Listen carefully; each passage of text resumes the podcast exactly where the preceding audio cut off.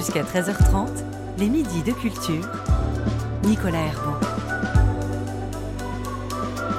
La rencontre des midis de culture, c'est une conversation avec notre invité jusqu'à 13h30 ce midi. Elle est autrice, et ce, depuis presque toujours, oserais-je. Déjà, à l'âge de 13 ans, elle écrivait des histoires pour sa petite sœur, et on verra à quel point l'écriture a compté et compte toujours dans sa fratrie. L'écriture est chez elle une histoire de famille. Et la famille est aussi, à l'inverse, au cœur de l'écriture. Si elle entre en littérature par un livre pour adultes, depuis c'est majoritairement à la jeunesse qu'elle consacre ses livres. C'est le cas pour l'héroïne Romarine, dont le rêve est de devenir espionne. La saison 4 vient de paraître, illustrée par Églantine seulement. Chez Bayard Presse et Bayard Jeunesse, pardon, euh, Romarine qui tente de percer dans cette quatrième saison l'un des plus grands secrets de l'univers, l'amour. On va vous demander si vous l'avez percé, ce secret. Marie-Aude Muraille, bonjour. Bonjour. Merci beaucoup d'être là et bienvenue dans les Midis de Culture. Alors je disais, Romarine, elle a à peine 10 ans, un peu moins. Elle a éternellement entre 9 et 10 ans. C'est ça. Depuis 25 ans. C'est son grand privilège et celui de mes lecteurs et lectrices. Elle rêve d'aventure, d'espionnage, de missions secrètes, puisqu'elle veut être espionne. Euh, un peu comme vous, à l'âge de 13 ans, vous aviez-vous déjà l'envie de devenir euh, écrivaine, d'écrire des livres donc? Non, parce que le mot écrivaine n'existait pas. On ne me donnait aucun modèle, surtout à l'école d'ailleurs, au collège, euh, où j'étais avec euh, que des filles et que des profs femmes, et on nous parlait que des messieurs. Donc euh, les modèles manquaient un petit peu, et notamment ceux d'écrivains. Merci Georges Sand, merci Colette. Mais on me les a pas présentés à l'époque. À l'époque, il, il n'existe pas donc dans, dans, dans la bibliothèque, dans, dans les noms qu'on vous, qu'on vous propose de lire, Voilà. qu'on vous propose de découvrir. À quel moment alors du coup vous vous êtes dit ça y est, je, je suis écrivaine, je suis Et autrice? moi aussi, je serais peintre, comme paraît-il, quelqu'un s'est écrié. Euh, alors, je, je, je, je n'en sais rien. Je sais que j'ai écrit pour ma petite sœur très tôt, euh, justement vers 13 ans, et, et qu'effectivement, j'ai fait de la littérature jeunesse, un peu comme Monsieur Jourdain faisait de la prose sans le savoir. C'est-à-dire que je lui avais inventé un magazine qui était pratiquement le, le prototype de, de J'aime lire, avec un courrier des lecteurs, avec euh, le coin des blagues, avec un roman policier à suivre, avec des contes animaliers, euh, à 1 franc 50, c'était aux éditions Chanteclair, et donc voilà, j'étais tout à la fois, la rédac chef, euh, la secrétaire de rédaction, euh, le, le- le libraire, et ma sœur était la lectrice. Mais à l'époque, vous mettez pas de mots sur ce que vous faites.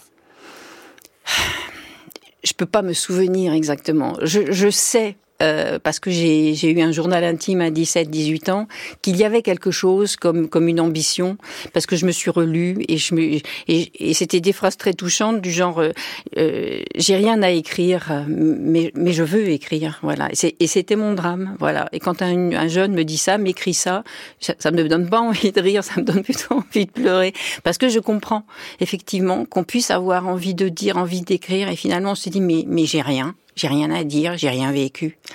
Mais rien que de l'écrire, c'est déjà écrire.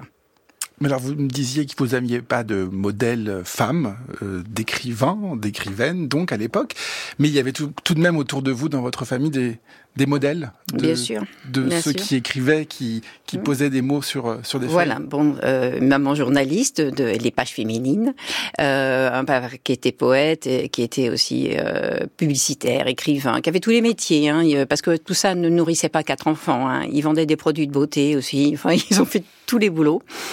Euh, et puis, et puis un frère euh, qui est devenu compositeur de musique, donc Tristan Muraille, qui est élève d'Olivier Messiaen, et puis, euh, et puis un autre frère, Loris Muraille, qui est devenu écrivain, et puis une petite sœur, Elvire Muraille, Moka, qui est devenue écrivain.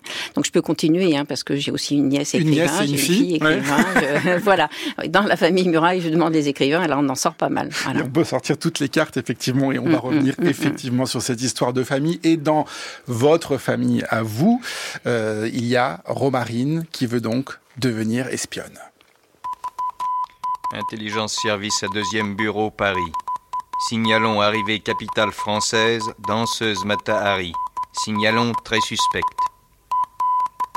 Vous avez demandé à me voir, madame Oui, capitaine. Mon nom est Matahari. Ah. Je voudrais un laissez-passer pour Vitel. Puis-je savoir pour quelle raison Parce qu'il s'y trouve des hôpitaux militaires, je désire soigner les blessés. Noble projet, madame. Je vais faire établir votre laissez-passer sur le champ. Alors Elle soigne les blessés, mais elle s'occupe aussi activement du moral des officiers. Plusieurs d'entre eux sont signalés comme ayant passé la nuit chez elle. Et, chose curieuse, ce sont tous des officiers aviateurs. Alors c'est une espionne. Oui, j'en aurai le cœur net. Convoquez-la. Comment pouvez-vous penser, capitaine, que je me livre à l'espionnage? Extrait Mario de Muraille euh, d'un épisode de Matahari, cette Mm. espionne. Peut-être l'espionne la plus connue, c'était dans Des histoires et de l'histoire le 16 septembre 1954. C'est ça à quoi ressemble peut-être euh, pour le plus grand public l'univers de l'espionnage et de l'espionnage au, au féminin. Ça vous a inspiré ou alors pas du tout, du tout, du tout? Alors ça n'a pas inspiré ma petite fille euh, qui, qui regarde en cachette parce que le père est pas très d'accord qu'elle regarde ça parce que non pas à cause des scènes de violence mais à cause des scènes de, de de sexe si on veut. Et à chaque fois, il l'envoie au lit. Et, et donc, elle, ce qu'elle ne veut pas être, c'est une James Bond girl, parce qu'elle c'est des imbéciles en maillot de bain. Et elle veut être, en fait, elle veut être James Bond. Elle veut Donc, être l'héroïne. Elle veut, voilà, elle veut être, elle se fait appeler 007 et il n'y a, y a pas de problème. euh, elle veut être prise au sérieux. C'est son métier de plus tard. Romarine, que- quel caractère elle a? Quelle petite fille elle est? Débrouillarde, inventive, euh, un peu limite. Euh, C'est-à-dire qu'elle n'a pas tout à fait défini la frontière entre le bien et le mal. C'est quelque chose qui m'intéresse beaucoup à, à- à discuter avec, avec les enfants. Je leur dis, il n'y a pas d'un côté le bien, de l'autre côté le mal, et vous, vous seriez du bon côté. En fait, cette frontière, elle vous traverse. Et donc, cette petite fille aussi, voilà, elle est traversée. Et elle a trouvé une solution. Son intérêt pour elle, c'est euh, de, de savoir comment on grandit. Donc, il faut effectivement euh, voler les secrets des grands. Alors, elle en a sous la main.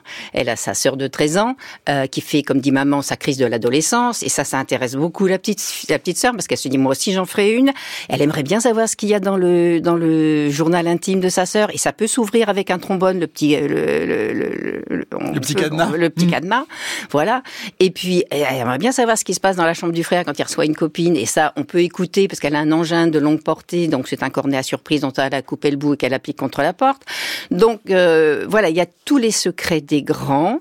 Elle aimerait bien aussi percer le secret de papa dont elle dit qu'il est un peu raplapla. Alors euh, le lecteur un peu plus euh, âgé pensera qu'il est dépressif et c'est certainement pas faux. Donc elle a un petit peu envie de savoir quel est son passé à ce papa. Elle va inventer un secret, euh, un sérum de vérité pour ça qu'elle va mettre dans, dans, dans la bouteille de vin. Donc l'intérêt c'est comment comment on grandit qui sont les autres. Et comme c'est pour son métier plus tard, euh, elle a droit de s'octroyer une formation, en quelque sorte. Et donc, elle peut fouiller dans les, dans, dans les tiroirs, elle peut écouter aux portes, elle peut surveiller les gens. Et si les, les autres s'énervent, elle dit, mais il faut bien que je me prépare à mon métier de plus tard. Et donc, du coup, elle a le droit de ne pas être une enfant modèle, elle a le droit de ne pas obéir, elle a le droit de, de transgresser. En tout cas, elle Voilà. le prend, ce droit. Euh, elle va aller écouter aux portes, elle va fouiller dans les affaires des autres, elle va parfois euh, ne pas dire la vérité, ou en tout cas la, la cacher. C'est tout ce qu'on demande de ne pas faire à, à une enfant, Mario de Muraille. Voilà, et puis, mais elle le fait pour le bien euh, des autres et souvent pour le bien de l'humanité. Par exemple, elle a inventé un compteur GGR anti-atomique pour retrouver les bombes atomiques sous la plage. Quand c'est l'op- l'opération plage propre et que la maîtresse s'échine à faire ramasser les détritus, elle, elle cherche avec son avec son club, elle cherche la bombe atomique. Donc euh, bon, alors l'intérêt pour ceux qui vont qui vont lire, ce que j'ai voulu, c'est qu'ils perçoivent le quotidien, comme elle dit elle-même, comme quelque chose de très très intéressant. Et parce qu'elle a un certain point de vue là-dessus. On vous cache des choses, comme on dirait maintenant. Voilà, la vieille voisine, forcément, elle a des microfilms dans sa canne. Donc, comment faire avouer tous ces secrets, comment les, percer, et alors c'est avec des techniques d'espionnage. Alors là, je me suis effectivement beaucoup documentée et inspirée de toutes les techniques d'espionnage, les codes, etc. Sauf que ma petite fille, elle n'a sous la main que ce qu'on trouve dans une maison. La cuisine est un grand recours, le bureau de papa aussi. Donc c'est avec ça, avec ça qu'on va fabriquer des engins d'espionnage. Et les enfants vont pouvoir en faire autant. C'est une forme de ode à l'imagination, c'est-à-dire euh, découvrir effectivement dans chaque acte, chaque geste du quotidien, chaque rencontre euh, aussi euh, le mystère qui, qui se cache derrière. Quand elle part au ski, elle imagine que le moniteur est peut-être un, un dangereux assassin, euh, tel objet peut peut-être servir à, à résoudre telle énigme qu'elle a elle-même inventée. Donc c'est c'est sans fin en fait, Mario Murray. Voilà, et elle entraîne des gens dans son imaginaire. Donc elle a un club d'espions. Donc ce sont des garçons qu'elle essaie de faire marcher. Euh, bon, ils sont plus ou moins partants. Surtout, il y a un petit gars euh, qui s'appelle Angelo qui est particulièrement diabolique. Et donc, euh, il est un pied dehors, un pied dedans. Il la suit, mais en même temps, il détruit ses plans. et surtout, elle voudrait lui faire avouer qu'il est amoureux d'elle. Ça va, le, sérum de vérité va servir aussi dans la ratatouille de la cantine. Il faut arriver à ce que ce garçon se déclare, en fait. Donc voilà, c'est tout l'enjeu de la saison des amours. Hein. Il faut un petit peu savoir ce que les autres ont dans le cœur. Les amours, euh, c'est un, sujet qui est facile à aborder pour vous. Et pourquoi vous le choisissez? Parce que c'est un moment aussi où ça perturbe les enfants alors, euh, et les adultes il est amoureux. bon, voilà, c'est pas facile à vivre à, l'école primaire les histoires d'amour, mais moi je sais qu'elles existent. Je sais, je sais que ça, ça, ça peut comme disait mon petit garçon euh, avant de s'endormir, il me disait je je veux pas penser à elle avant de m'endormir, mais j'y pense et je peux pas dormir.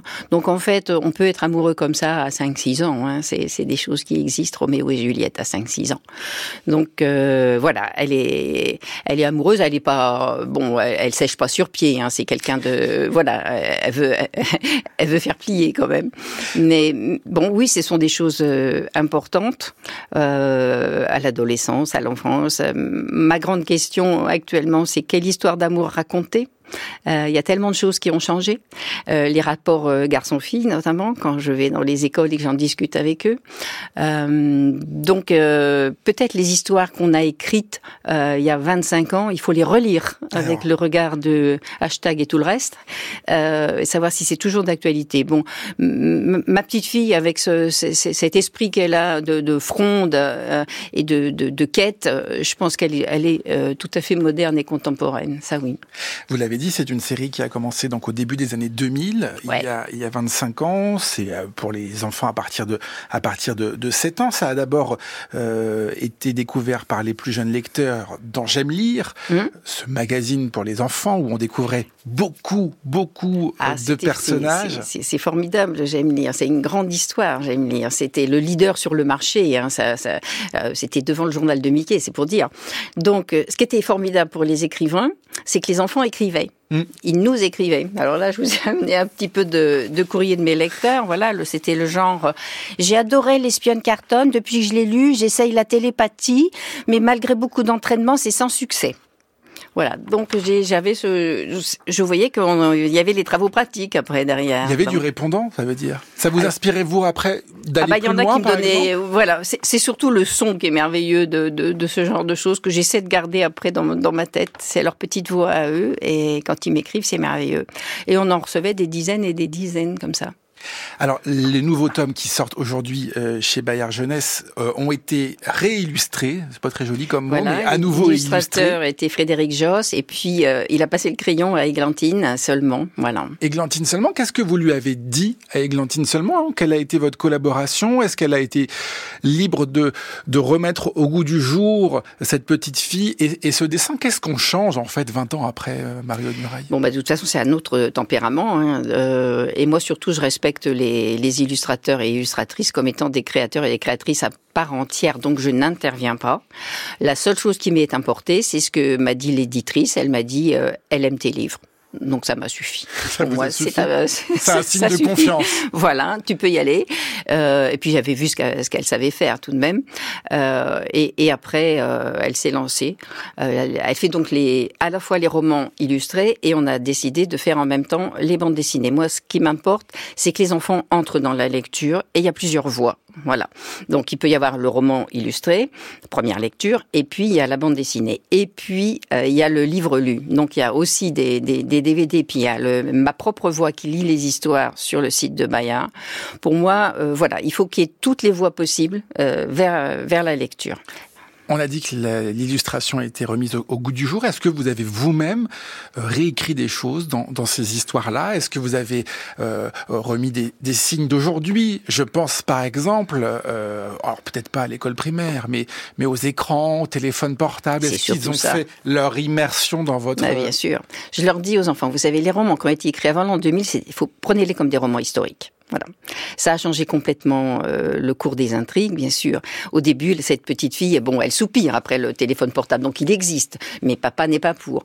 Euh, mais c'est vrai qu'il y avait encore au début le téléphone fixe dans mes premières histoires. Voilà, ce qui est pas c'est très pratique pour l'espionnage puisque tu peux écouter à l'autre bout de l'appartement souvent discrètement. Mais voilà tu perds des trucs quand même des fois. on l'a tous fait donc il faut il faut effectivement il a fallu parfois euh, euh, réadapter euh, et ça euh, Églantine s'en charge euh, dans, dans la bande dessinée euh, réactualise les, les, références notamment euh, que ce soit des films des chanteurs des livres etc il faut il faut un peu moderniser il faut rendre plus plus contemporain. Ça oui.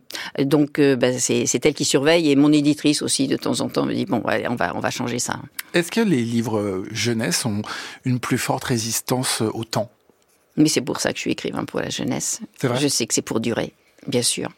Qu'est-ce qui se passe? Ceux qui m'ont lu quand, ils, quand elle, la petite espionne est sortie, bah, c'est des hommes et des femmes à présent. Et je les retrouve.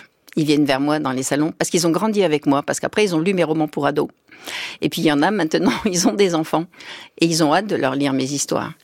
Et moi, je, voulais être éternelle, et cette forme d'éternité en cercle, comme ça, cyclique, je trouve ça épatant. Bon, il n'y a pas que moi hein, qui, qui, ait cette grâce-là, qui ait cette chance-là.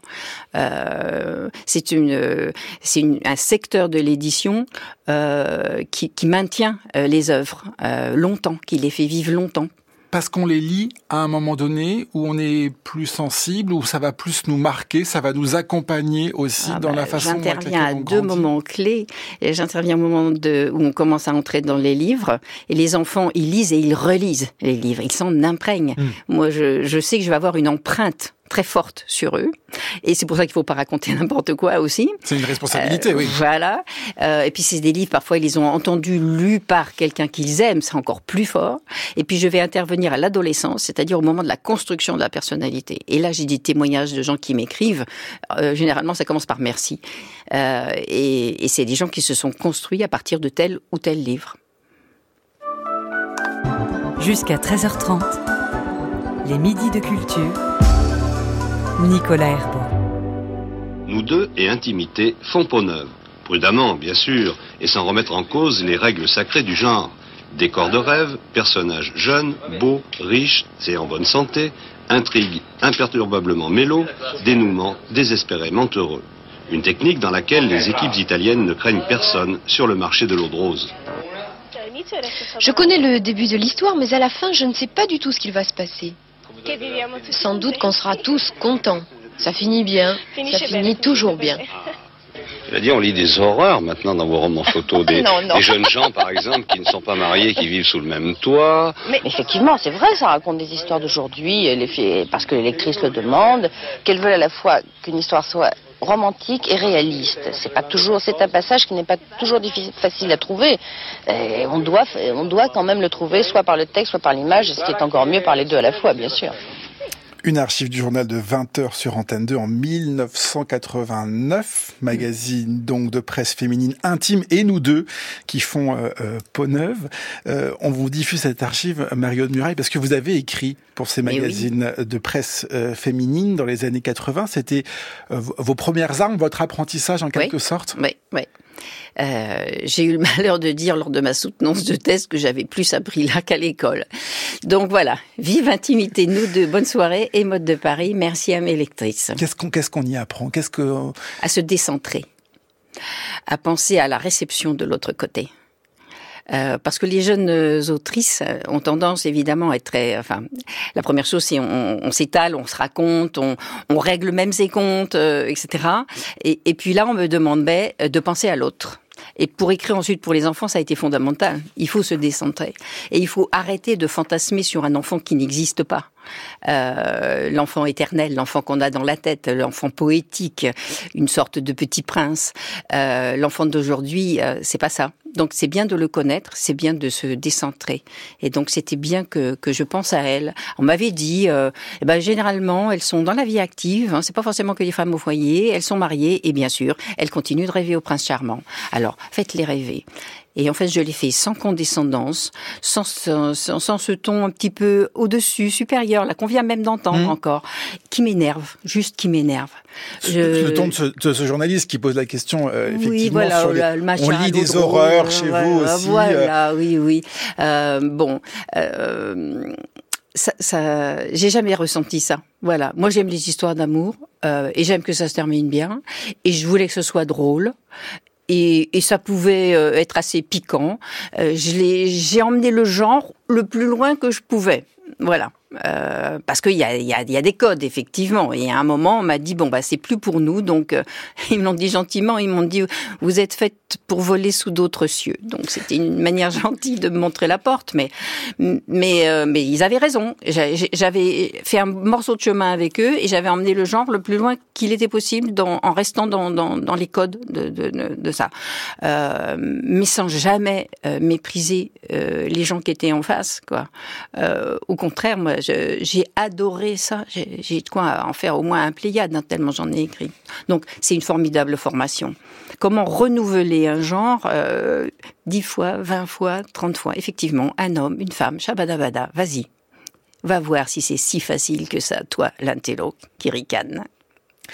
Mario de Muraille, vous avez, euh, je l'ai dit, grandi dans une famille euh, où euh, la place de l'écriture était très importante. On en a dit un mot tout à l'heure avec votre frère et votre sœur, Loris et Elvire, qui eux aussi ont été auteurs et sont auteurs et, autrices de littérature jeunesse, mais aussi adulte. Et vous avez commencé par, on vient de le dire, la littérature adulte. Vous avez publié en 85 euh, à 31 ans Passage chez Pierre Marcel Favre, et puis ensuite la littérature jeunesse. Elle vous tombe dessus ou vous vous dites en fait euh, c'est j'ai une mission ou j'ai une responsabilité envers la jeunesse et c'est à eux que je veux vers, vers eux que je veux me porter, me tourner. Comment J'ai commencé par ma petite sœur, hein, donc j'ai pas j'ai pas écrit pour montrer à la maîtresse. Hein, j'ai j'ai écrit pour faire plaisir à ma petite sœur, donc j'ai eu tout de suite le, ce mouvement de de me tourner vers quelqu'un de plus jeune. Je pense que c'est un charisme ou un tropisme ou les deux. Euh, ça m'est tombé dessus si on veut. Euh, j'étais j'étais prête en fait quand euh, il y a quelqu'un qui m'a dit je, connais euh, j'ai une copine euh, qui travaille à Bayard. Ça a commencé comme ça. Mais j'ai attrapé la perche tout de suite. Pourquoi? Parce que je venais d'écrire non pas un mais deux livres pour les adultes où j'ai fait je faisais ce que je vous ai dit, la jeune autrice qui dans un premier temps met ses tripes sur la table et puis dans un deuxième temps règle ses comptes avec son enfance et son adolescence. Et puis là je me suis dit bah ma fille tu vas dans le mur. Euh, parce que parce que j'ai pas envie de de de- d'avoir des merdes pour pouvoir faire le troisième livre chic maman Alzheimer chouette je divorce j'ai pas envie j'ai pas envie je veux raconter des histoires et, et ça a été euh, la chance de ma vie que quelqu'un me dise mais tes histoires raconte-les aux enfants C'est un jeu en fait, Mario de Muraille. C'est le jeu d'être euh, d'inventer celui qu'on n'est pas. Moi, je imaginons que je sois telle ou telle on dirait personne. que je serais bah c'est bien ça les enfants On dirait que je serais, ça. ouais. Bah, c'est le jeu des enfants et ça m'a permis notamment de vivre toute une enfance et toute une adolescence au masculin. L'espionne est, vraiment une rescapée. Hein. J'ai, j'ai, je l'ai écrit, j'avais, j'avais 40 ans et j'avais du mal avec les héroïnes. Donc avant, moi, euh, ça m'a permis, on dirait que je serais un garçon. Donc j'ai écrit beaucoup d'histoires où c'était un garçon. Je me les filles d'ailleurs. Elles me disaient, mais, mais pourquoi il n'y a pas de filles dans tes histoires? Bon, je disais, ben j'ai eu deux frères, j'ai eu deux fils, et bam bam, voilà qu'arrive une fille dans ma vie. Voilà, ma fille. Et donc c'est pour elle que j'ai que j'ai écrit l'espionne. Est-ce qu'il n'y a pas un peu de vous aussi dans cette espionne, Mario de Muraille Vous avez grandi euh, aussi à l'école, dans une école de garçons, Oui. où allaient vos frères déjà. Oui. Euh, vous pensiez d'ailleurs même être un, un garçon, ou en tout cas il y avait quelque chose de très... Ah, je pense, je pense, oui, le trouble dans le genre, euh, oui, oui. Heureusement que tout ça est sorti sur les sur les réseaux et tout ça, ça m'a fait un bien fou. Je me dis ah, mais c'était ça. Et donc effectivement, je savais pas si j'étais garçon ou fille. Et dans mes jeux, j'étais j'étais garçon. Et comment j'ai commencé en jeunesse, je me suis appelé Émilien, puis après je me suis appelé Nils, puis après je me suis appelé Serge. Et, et effectivement, il y a, il y a pourquoi pas de filles? Pourquoi pas de filles? Euh, Jusqu'à ce que je, je trouve la, celle qui me fait rire, celle qui m'épate. Et donc, euh, ma fille et l'espionne. Constance, donc, qui Voilà. est euh, elle aussi euh, autrice et qui écrit pour la jeunesse aussi? Ben, on écrit ensemble, Ouais. tant qu'à faire. Hmm et alors, qu'est-ce que ça fait d'écrire avec sa fille? Qu'est-ce que ça fait d'écrire avec sa fille? Ah, ça remet bien les choses. Euh, Parce que vous avez écrit avec votre frère et votre sœur, oui. mais avec votre fille, est-ce qu'il y a des sujets qu'on n'aborde pas ou est-ce que justement au contraire, au contraire, ça ouvre la boîte de Pandore. On se dit tout. Voilà, on se rééduque l'une l'autre. Euh, je crois qu'elle fait du chemin, puis j'en fais aussi. Voilà. Il faut absolument qu'on trouve une solution avant l'arrivée du juge. Pourquoi qu'on nous juge Je l'explique. C'est pas un juge pour punir, c'est pour dire on va aller maintenant. Mais moi je veux pas partir de la maison. On se déroule très bien tous les trois. C'est pas juste. C'est quand même pas notre faute si maman est morte dans les escaliers. Bah, il reste plus qu'à espérer que le juge retrouve papa. Ça fait cinq ans que tout le monde le recherche. Il y a vraiment plus espoir de ce côté-là. Alors qu'est-ce qu'on va devenir? Ben, ils vont nous mettre en foyer. C'est quoi un foyer? C'est une sorte d'hôtel pour les enfants plus de parents. Et on risque de nous séparer. Je veux pas qu'on nous sépare, moi. Moi non plus, Simon. On va faire un jurement. Oui, celui qu'on peut pas nous séparer. Celui qu'on veut pas être séparé. Les morts, le vent ou la mort. Les morts, le vent ou la mort. Le film On choisit pas ses parents le 29 octobre 2008, c'était sur France 2, réalisé par Thierry Binisti, qui est une adaptation de votre roman Mario de Muraille, Oh Boy, paru euh, en 2000. Votre plus grand succès, l'un de vos plus grands succès euh, parmi les, romans jeunesse, qui met donc en scène la, rencontre entre Bart et ses trois demi-frères euh, et sœurs qui sont orphelins cette adaptation, ce roman, il représente quoi? Il a été adapté à la télévision, il a été adapté au théâtre. Ça veut dire que dès 2000, vous aviez mis le doigt peut-être sur euh, des thématiques qui n'étaient pas abordées, peu abordées pour les enfants? Euh, oui, très certainement. Mais de toute façon, euh, j'ai l'impression que tout ce qui est actuellement très, très à la mode, etc. Excusez-moi, je l'ai écrit il y a 15 ou 20 ans. Sorry. Euh, donc, bon, voilà, c'est tout. Euh, je ne l'ai pas fait exprès. Euh, juste, je me suis dit, qui est-ce que j'ai envie de donner à aimer à mes lecteurs adolescents? Je leur ai donné à aimer un jeune homme homosexuel, euh, parce que c'est le moment où les, les, les préjugés euh, s'enquistent à l'adolescence et le meilleur moyen euh, de, de lutter, c'est de faire aimer et de faire rire. Et ce personnage, il se fait aimer et il fait rire mes lecteurs. Et mon, mon grand plaisir, c'est que j'ai rencontré des lecteurs, des lectrices qui me disent ah on aimerait bien que ce soit notre grand frère. Et ça, je me suis dit bon voilà, ça c'est gagné. Donc euh, bon, je, je c'est pas qu'il y ait des messages ou des choses comme ça. Je me dis pas que je vais écrire un livre sur, mais j'ai écrit un livre pour. Voilà, j'ai écrit un livre pour Bart, qui est un jeune homme homosexuel et que je vous donne à aimer ce sont les personnages euh, qui vous intéressent euh, et, et, les caractéristiques en fait de ces personnages. Mario de Muraille ne transforme pas votre livre, c'est ça, en, en, livre à thèse ou en livre à Ce ne sont pas des porte-paroles et c'est pas un prix de vertu, mon Barthes. Voilà, c'est quelqu'un qui euh, entre dans un roman d'apprentissage, donc il va il va falloir qu'il progresse comme tout le monde euh, dans, dans, dans un roman d'apprentissage. Et, et, au début, il a fort à faire. Donc euh, voilà, je je cherche pas à, faire la morale. Euh, je, c'est à toi de la trouver. De toute façon, hein, quand les enfants me demandent quel est le message dans ce livre, etc., je dis mais écoute, euh, si tu l'as pas trouvé, c'est que j'ai mal écrit. Il n'y a pas de thème interdit. Vous parlez de violence, de sexualité, d'orientation sexuelle, vous venez de le dire. La famille, bien sûr, parce que c'est ce qui entoure les enfants. Euh, la maladie, la folie, la mort. Euh, tout ça, c'est sans limite pour vous. Vous vous dites pas, non, ce sujet, je ne peux pas le faire, je ne peux pas le, je ne peux pas l'aborder. Non, parce que je peux en parler avec les, tant que je peux en parler avec les cours préparatoires, j'ai pas de problème. Hein. Et ils sont les gens, je pense, les plus tolérants que je puisse rencontrer. Parce que justement, les préjugés se sont pas encore enracinés. Mais hum, quand il m'arrive quelque chose, quand un sujet émerge, ma réaction, c'est il faut que je leur en parle. Et leur, c'est toujours les enfants et les jeunes. Et, et c'est pour ça que j'écris pas pour les adultes. C'est parce que l'urgence, pour moi, c'est de leur en parler. Et puis je les ai en direct toutes les semaines. Alors ça c'est important. Il faut, faut J'allais vous demander comment on fait pour euh, rester en lien avec une jeunesse qui, qui qui qui évolue, qui change. Alors au début il y avait vos enfants, vous en avez eu trois. Mais oui, mais ils sont partis. Ils sont ils ont grandi. Et ils, oui. Ils sont plus à la maison. Mes espions euh, sont partis. Mes rabatteurs d'informations sont partis. Donc qu'est-ce que vous faites? Vous allez tous les jours quasiment à la rencontre de, euh, d'enfants dans des classes? Non, pas tous les jours. J'y vais. Euh, trois, quatre, cinq fois par, dans, dans, un mois pendant les périodes ouvrables. Euh, là, je reviens, je reviens d'un village euh, euh, du Cher. Euh, J'ai vu des, des, cours moyens, des sixièmes et des quatrièmes. Je... Bon, faudrait une autre émission pour que je vous en parle parce que c'est la génération, les, les CM notamment, c'est la génération, on va l'appeler Covid. Ils arrivent sur le marché là, euh, et donc la maîtresse a trouvé, bah c'était, elle a pris les espionnes, etc. Elle a trouvé un moyen pour les faire entrer dans la lecture parce que parce qu'ils ont peur des livres, parce que parce qu'ils sont en difficulté de lecture. Euh, eh bien, elle leur a fait la lecture. Je suis euh, depuis plus de 30 ans quelqu'un qui prône la lecture à voix haute. J'ai vu que le, la région Île-de-France va faire ça dans les lycées. On m'a demandé d'être une des voix de lecture à voix haute. Donc cette maîtresse, c'est ce qu'elle a fait. Elle débroussaille le texte en lecture à voix haute, puis elle le laisse dans la classe et les enfants relisent. Ils ont apprivoisé le texte. La bande dessinée, qui, qui vient aussi en renfort, va pouvoir peut-être aussi les aider. Et les livres lus. Un certain nombre euh, ont écouté ma voix euh, lisant euh, les histoires. Il faut les aider à entrer dans les histoires.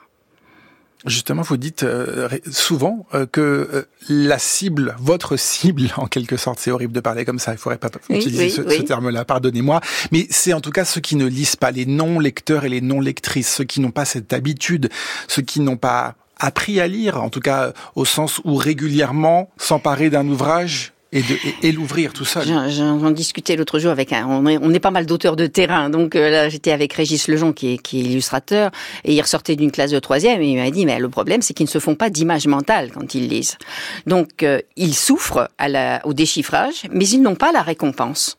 Euh, donc à quoi bon s'échiner, euh, se fatiguer pour n'avoir pas la récompense qui est le sens euh, et c'était merveilleux parce que j'ai redit ces paroles-là euh, au salon du livre de Saint-Paul-Trois-Châteaux et il y avait un des troisièmes qui était là dans l'assistance. Et après, il est allé prendre un de mes livres.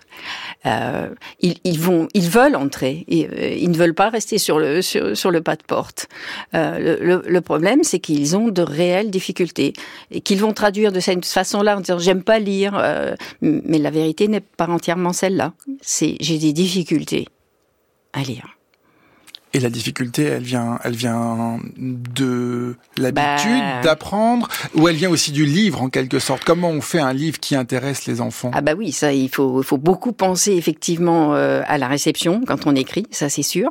Euh, moi, ce que j'aime, c'est euh, partir du débutant lecteur et l'entraîner, l'emmener dans la lecture sans lui lâcher jamais la main. C'est pour ça que j'ai même fait un manuel d'apprentissage de la lecture avec une maîtresse pendant cinq ans, parce que moi, quand j'arrive dans les classes, c'est jouer c'est gagné ou c'est perdu. Euh, et ça, ça me fait mal. Euh, et donc je me disais, qu'est-ce que je peux encore faire? Et donc, bon, bah voilà, travailler avec une instite et une conseillère pédago pour essayer de, effectivement, de gagner le, maximum de lecteurs à l'endroit stratégique qui est le cours préparatoire, même s'il y a toute une préparation aussi euh, avec la maternelle. Hein. Donc voilà, les emmener dans les livres, être le joueur de flûte de Hamelin qui emmène les enfants, pas pour les noyer, mais, mais pour qu'ils entrent dans la culture humaine, ça c'est mon taf.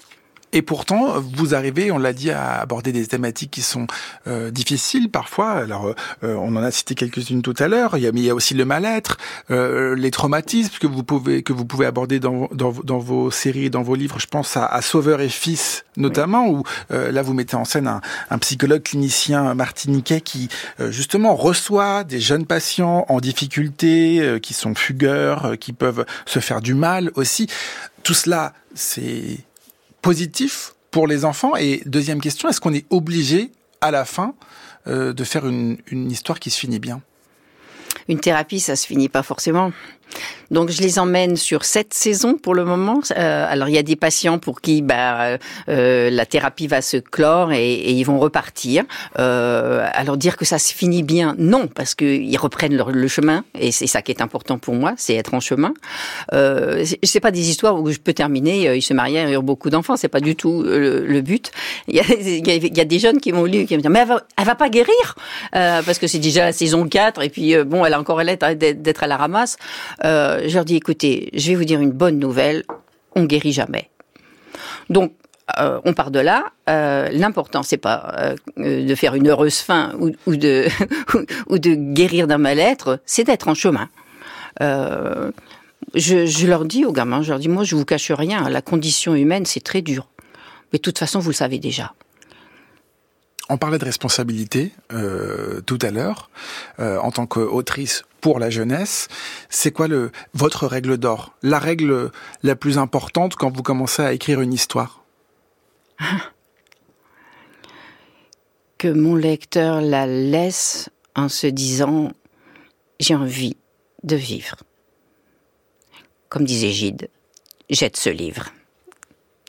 Donc voilà, va vers la vie maintenant. Ou comme disait Alain, l'état d'homme est beau pour celui qui y va avec toutes les forces de l'enfance. Je veux qu'ils puisent ça dans mes livres.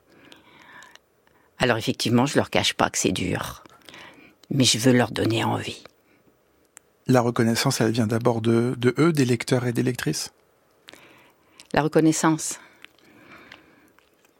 Moi, je l'ai en direct, quand je reste pendant une heure dans leur classe, une heure, une heure et demie et puis qui viennent me faire un câlin. Vous êtes membre, euh, Mario de Muraille, de la Charte des auteurs et des illustrateurs de jeunesse. Vous avez reçu également un, prix très prestigieux. C'était en 2022 le prix euh, international Hans Christian Andersen, qui est l'équivalent du prix Nobel pour la littérature de, jeunesse. Euh, euh, comment faire plus? Comment on peut aller plus loin aujourd'hui quand on est autrice jeunesse? Qu'est-ce qui vous porte toujours? La petite fille de 9 ans qui s'applique. Moi, je veux faire mieux la prochaine fois.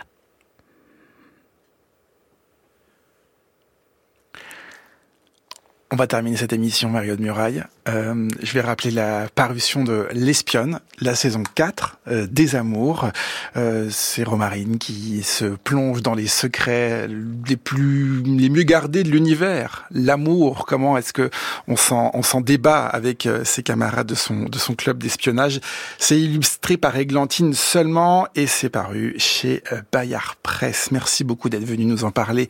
Et Merci à France Culture de recevoir la littérature jeunesse. C'est un plaisir. Mario de On termine toujours cette émission en musique. Alors on a fait un choix musical et c'est vous qui allez trancher. Euh, la première chanson est en référence à l'espionne. La seconde est en référence au sauveur. Alors vous pouvez choisir entre espionne ou sauveur. Ah, c'est à moi de choisir? C'est à vous de choisir, c'est pas facile. Bon, vous m'avez fait venir pour l'espionne. Alors, espionne.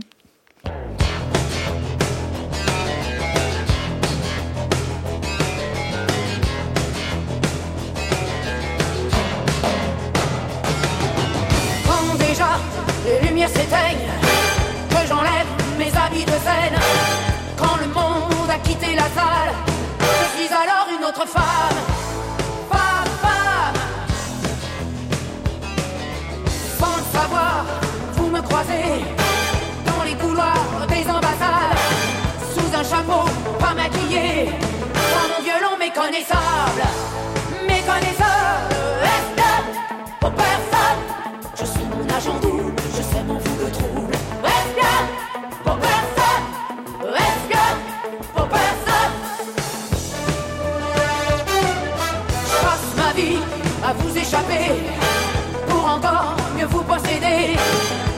En contradiction.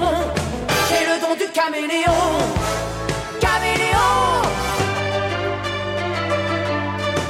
Attention, espionne en détresse.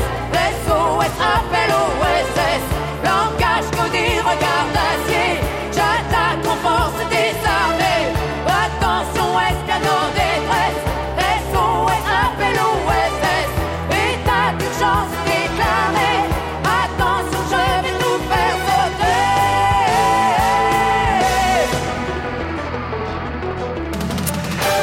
C'est Catherine Lara que vous avez choisi sans le savoir, Mario de Muraille. Espionne, merci beaucoup d'être venu dans les Midis de Culture. Une émission préparée par Aïssa Wendoy, Anaïs Isbert, Cyril Marchand, Zora Vignet, Laura Dutèche-Pérez et Manon de la Selle. C'est Nicolas Berger qui réalise ce midi l'émission et à la prise de son d'Ali Ya. Vous pouvez écouter cette émission sur le site de France Culture, sur l'application Radio France et les Midis de Culture reviennent lundi en direct dès midi.